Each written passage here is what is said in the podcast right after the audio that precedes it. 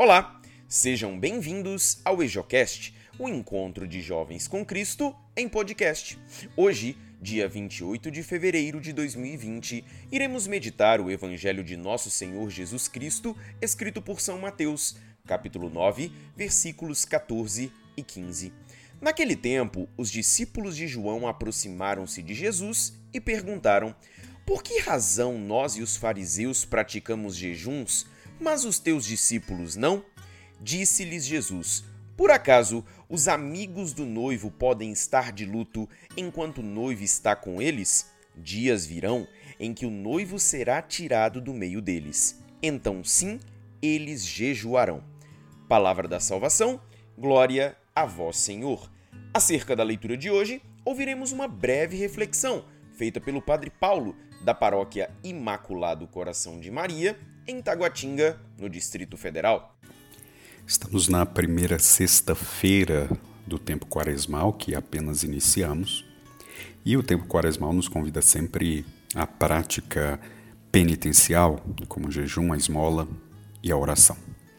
E, de certa forma, na sexta-feira deveria ser um dia em que a prática do jejum se estendesse a todos os fiéis, é, não só quando a igreja pede, não só também no tempo quaresmal, mas ao longo de todo o ano. Jesus então fala que o jejum deve ser praticado, mas há momentos em que a alegria hum, faz com que o jejum não possa ser realizado. Mas eu digo a alegria por saber que o Senhor nos convida também a vivermos tempos de alegria onde a penitência não faria parte. Questionado então pelos discípulos de João, Jesus diz que enquanto os, o noivo está no meio deles, os amigos do noivo não poderiam fazer jejum, fazendo uma alusão a si mesmo, enquanto seus discípulos estão entre eles, não é o tempo para viver essa prática rigorosa, mas para reconhecer e, acolher essa presença de Deus no meio deles. E o jejum, lembro, não é passar fome, não é passar o dia sem comer nada para manifestar uma penitência radical.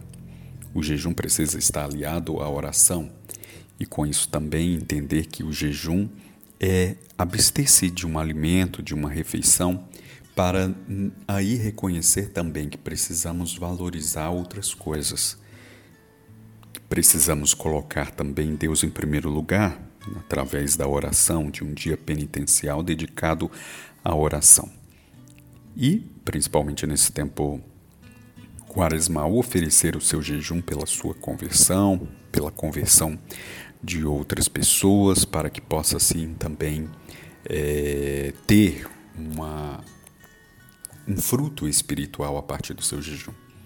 Então, irmãos e irmãs, que essa sexta-feira da quaresma possa nos ajudar a vivermos as práticas penitenciais, mas reconhecer também que, principalmente o domingo, que é dia do Senhor mesmo no tempo quaresmal, não é dia de jejum, não é dia de penitência, mas é um dia de também nos recolhermos diante da presença do Senhor, nos alegrarmos com a Sua presença em nosso meio.